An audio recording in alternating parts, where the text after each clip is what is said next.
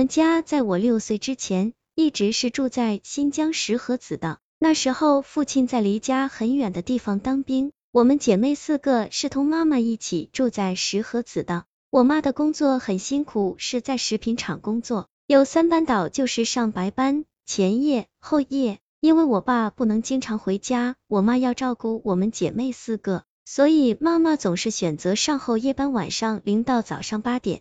我妈工作的地方离家很远，要过一处水塔和一片白杨树林。平时妈妈总是和二位同事约好一起上班。新疆的冬天是极冷的，新疆天黑的也很早，晚上六七点之后街上就没什么人了。一天，妈妈像平常一样在家收拾好，等两个同事来叫她一起上班。可是那天妈妈要比平时多等了半个小时，也没等来那两个阿姨。时间也晚了，妈妈就一个人出门了。妈说那天的天气特别不好，在刮风下雪。她没走多远，就看到前面有一个人影，特别像平时一起上班的两个阿姨其中一个的身影。妈当时还有点生气，心想着。这人今天怎么了？也不叫他，就一个先走了。妈当时也没多想，就叫了那个阿姨的名字，还向那个人影追去。可就是奇怪了，那个人影也不回头，也不停下，就是一直往前走。妈妈说，她当时越跑越快，可就是追不上那个人影，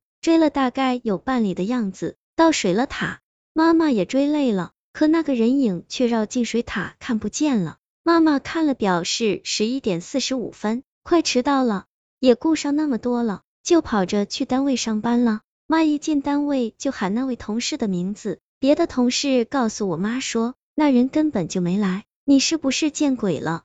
我妈当时觉得好笑，连人影都认错了。可是到我妈快下半天快亮了，那俩同事才来上班。一个说晚上真是奇怪，有人晚上在屋外叫他。他正在哄两个儿子睡觉，可是小儿子听见有人叫他的名字就哭。那时候他小儿子很小，好像只有三四岁的样子，不让他出门。她老公也不在，所以就没理，继续哄儿子睡觉，自己也睡过了。一睁眼都早上六点多了。另一个阿姨也说到快上班的点时，有人也在外面叫她的名字。她老公出去看了，可是连个人影也没，就回了屋。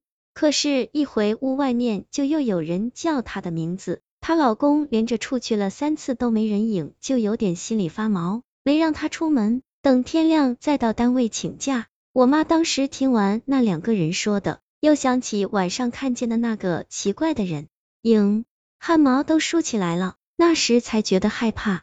新疆本来就地广人稀，那时候家家住的也比较分散，有很多稀奇古怪的事。到现在那件事都过去了二十多年了，我妈每次提起都有点心有余悸。在那件事后不久，我们就搬家了。